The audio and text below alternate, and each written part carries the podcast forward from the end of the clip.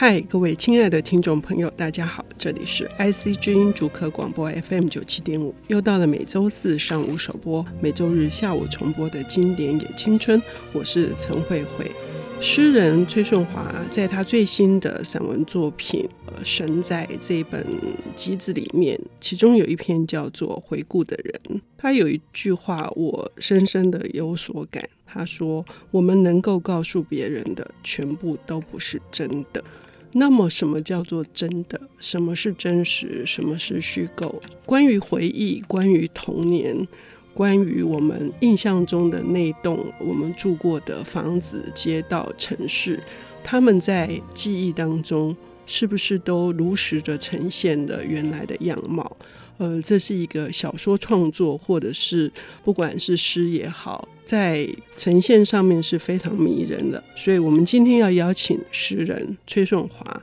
来为我们谈一本，我认为这一本一本抵十本的创作。顺华你好，是慧慧你好，是我们今天来聊书资的《鳄鱼节》。舒兹他的全名是布鲁诺·舒兹吗？他是一个怎样子？对，他是一个怎么样子的作家？基本上他是二十世纪最伟大的波兰语作家，这是公认的。他只有两本小说。沙漏下的疗养院以及这一本《鳄鱼节》，嗯，然后就能够让他传世不朽。嗯，那基本上他在四十岁的时候就死去了。那他死去的原因是因为他其实是犹太人。他中间当然我试图逃亡，他们全家逃亡到维也纳国，但是他还是被卷入了就是呃纳粹的压迫跟战争之中。那他其实本来是可以活下来的，因为他是一个很杰出的画家。同时也是很杰出的作家，那有一个盖世太保 Gestapo 很欣赏他的才华，让他在他的房子的壁画上作画。但是就当他在作画的时候，他被这个保护他的盖世太保的死对头给枪杀了，就是这样子突然的死掉，就当场在街上，对对对，对，嗯，一枪毙命，真的是非常可惜。如果他活着哈，嗯，不知道会，会有多少作品，对对对，对，对。而且这本书，因为我之前很早就买了这本书，所以你来谈哦，我一方面觉得很开心，一方面是这本书真的分量很重。我刚刚说一本抵十本是，对我来讲是那个意象是反复，没错，说是他的。最为人知的特色之一，就是他的语言之华美，想象之瑰丽。嗯，对，我觉得他已经就是到了那个魔术的程度，他在玩弄字、嗯、字的幻术、嗯，就像他在这一篇林蔚云翻译的待续之中，他写现实的神话，话有两个话，一个是说话的话，一个是变化的话。嗯，对，他去讲述意义跟真实跟语言之间的关系。嗯，对，他说。意义是让我们能够把自己置入现实过程的一个关键的元素。对，那为什么我们会觉得某件事有意义？这件事我们说不清楚，我们没办法定义。但是我们知道，赋予这个世界意义的过程是唯有是我们和语言和文字紧紧相连。而字是什么？字本来是巨大的宇宙的一部分，它要表达的是光的意义，它要表达的是星星的意义。只是后来人们把字文字作为沟通的工具，但是当我们回到字的本质，当我们回到它对于它的神话性，当我们回到它的古老性的时候，我们会发现一个东西存在，那就是诗。他这么写道。诗，它是字与字之间的短路，是古老神话电光火石的重生。所以，我觉得或许我们可以把数字这本《鳄鱼街》看作一部童年之诗。那诗里面是充满象征、意象、空隙、破碎、想象，还有魔法的。嗯。为什么会是这样子的方式来呃描写童年？一方面是同志的眼光，就是孩子的眼光；一方面是他们的身高，他们对这世界不是一个完整的概念。对，对，对。但是是舒之最厉害的是透过无边无际的想象。让这个孩子为这个世界的轮廓尽可能的放大，使它完整。是，所以这个孩子他才能够一步一步的，好像要趋近于成长。对，这里面我觉得最有意思的是说，他在描写他的父亲。是，这是一个非常重要的这本书贯穿的线索。嗯，呃，书中的我就是这个少年，嗯，他一直在凝视着他的。父亲相反着他背对着他的母亲，这是一个很很有趣的姿态。他们家是开布行的，嗯，对。然后他去说这一定是一个细节肥大症患者，他甚至去描写壁纸上的花纹以及跟壁纸上停留的壁虎之间对称的那个颜色跟光影，那么维系的东西，他透过他父亲的眼睛，把这个微观世界无限的放大、放大、扩展、扩展，嗯，对。然后最后这些细节反过来淹没、吞噬了他的父亲，他的父亲越变越小。越来越衰弱，最后就是化为一只螃蟹，然后被他母亲煮掉了。这样这样听起来，呃，你看，一方面有一种愉悦感，这愉悦感来自于荒谬，对，就是这个荒谬。可是现实就不荒谬嘛，它变成是一个类似童话般的一种呃象征或隐喻，那就是。更加荒谬嘛，很有趣。嗯、就刚刚顺华其实已经讲到很多关键词，就是对于色彩、嗯、里面的色彩七个斑斓，特别是写到鸟类，他去写他父亲如何去孵育那些一生出来眼睛浑浊的鸟，然后这些鸟最后长成庄严的秃鹰，长成。斑斓的各式各样的鸟禽这样子，嗯、然后羽毛满天飞舞，然后最后在一阵混乱中被他家的女佣全部扫地出门，然后他的父亲又面临了一次失败。就他的父亲是一个彻底的失败者，我觉得这可以。其实我们讲他一方面当然是基于他的童年的经验去做这个小说的虚构，但是另一方面他也可以连接到说父作为家，家之为国。的一个预言的对应，这样。嗯嗯、我正想要问宋华这个问题，是，就是说他是最伟大的波兰语作家。那波兰，我们都知道，它是一个国运之呃凄惨、凄破破碎对的一个国家。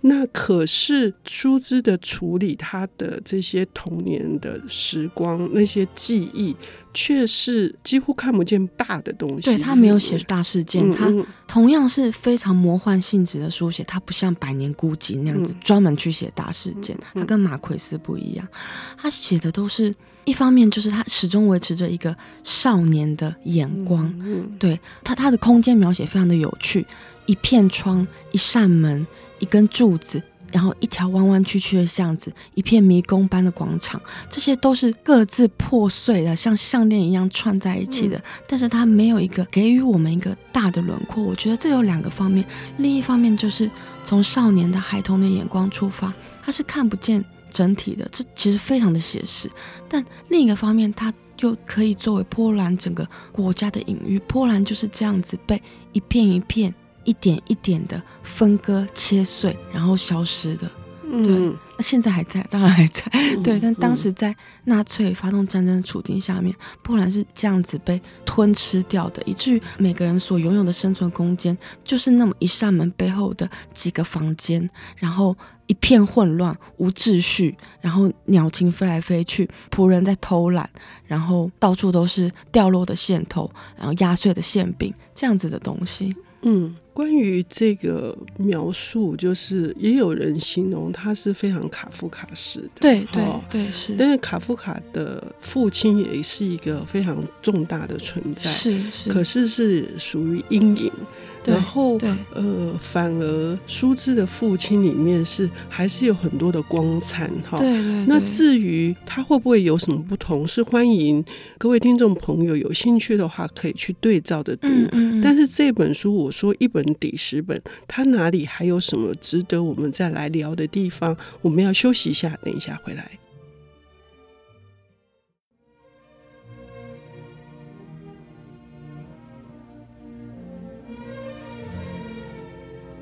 欢迎回到 IC 知音主客广播 FM 九七点五，现在进行的节目是《经典也青春》，我是陈慧慧。我们邀请到的领读人是诗人，同时他在最近出版了他的最新散文集《神在》的作者崔顺华。顺华为我们带来的是。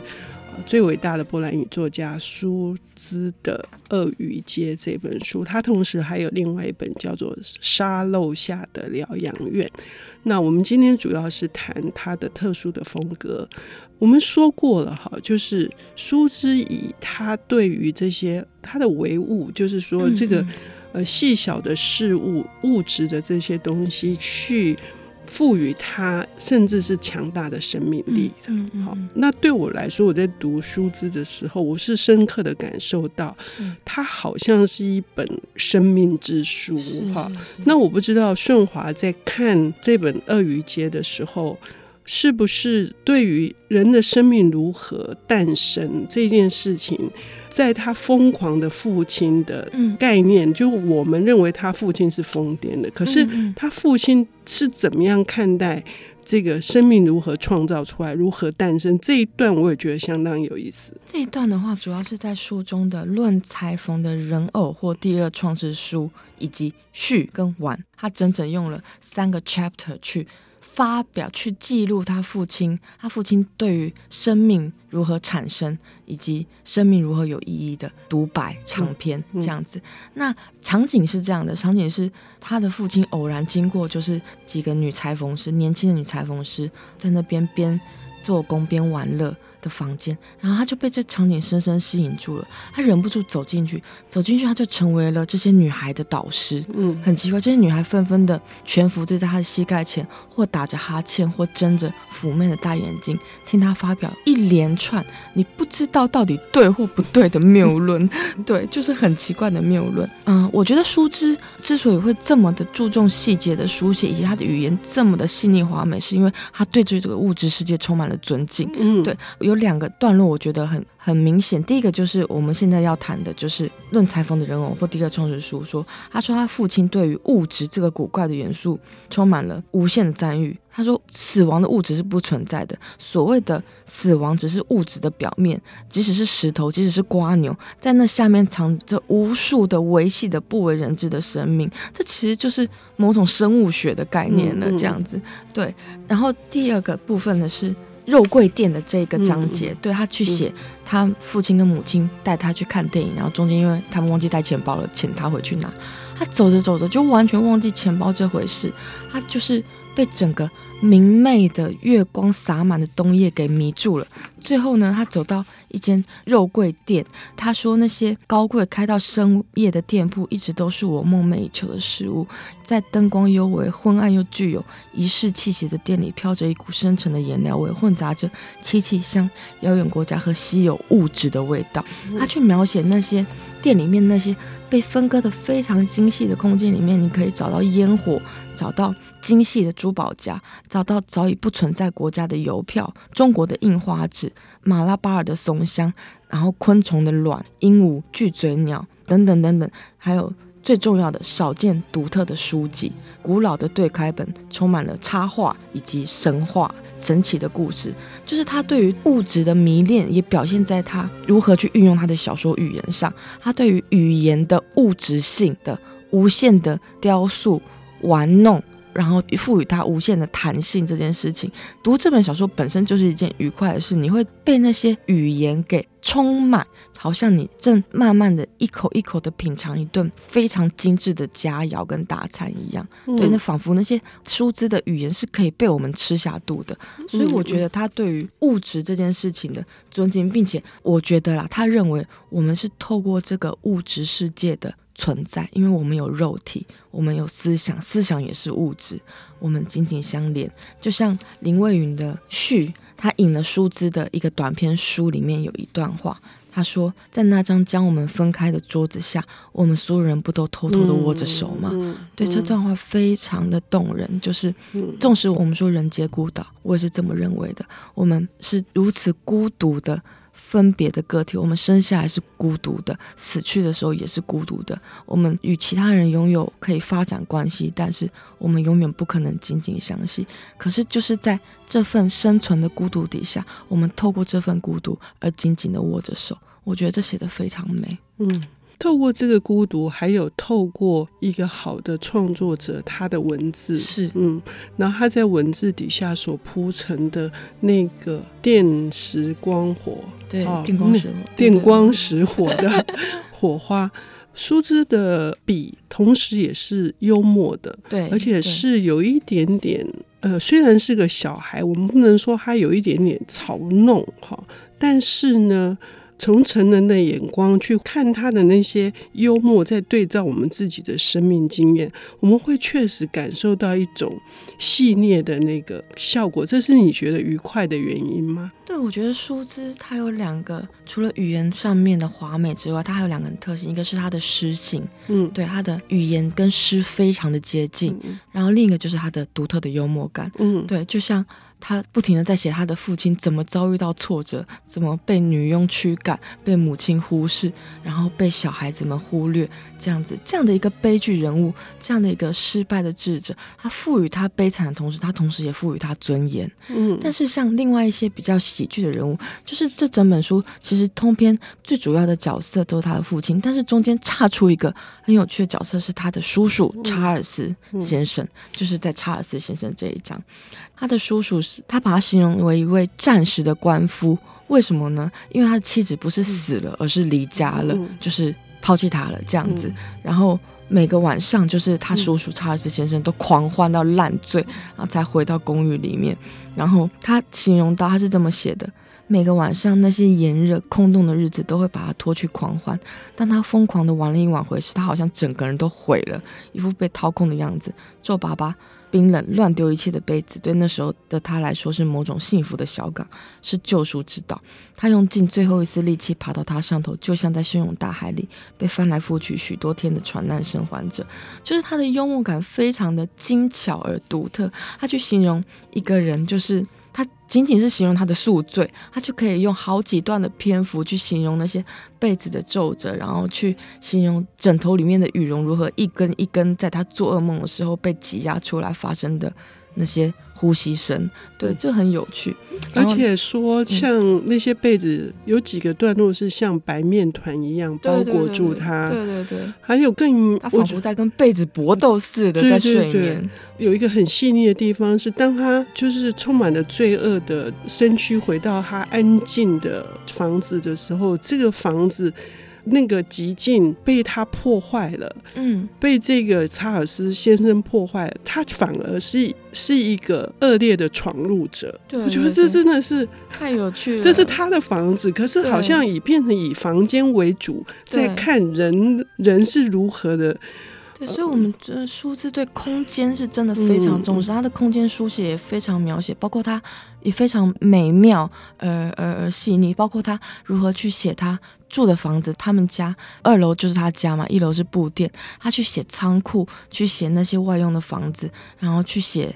呃，女仆如何打扫那些房间，去写地板上的灰尘、爬过的蜥蜴跟壁虎等等的，还有四串的蟑螂。里面有一个很可爱的章节，就是他去写到他曾经获得一只小狗啊，那件事非常的可爱，这样子。他甚至写的牛蒡都跟我们所理解的牛蒡不一样，那么巨大，那么粗野，然后在牛蒡上面坐着一位疯癫的女流浪汉，仿佛荒野之神这样子，对。呃，这一本集子里面，我自己也非常喜欢一篇，也推荐给各位听众朋友，叫做《暴风》。那至于它是如何的呃神妙呢？期待大家来读这本联合文学出版社出版，由崔顺华推荐的《鳄鱼街》。谢谢顺华，谢谢慧慧。